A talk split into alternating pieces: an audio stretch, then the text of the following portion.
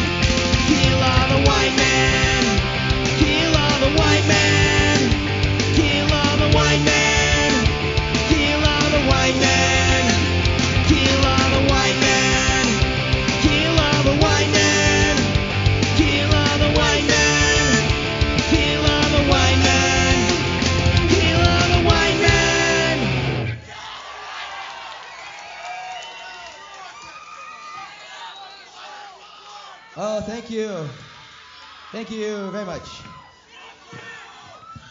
Anyway, this is our last song. Well, then we do a couple more. They don't care that it's our last song. They just want us to get the fuck off. This song's old. You probably never heard it, and it pretty much sucks.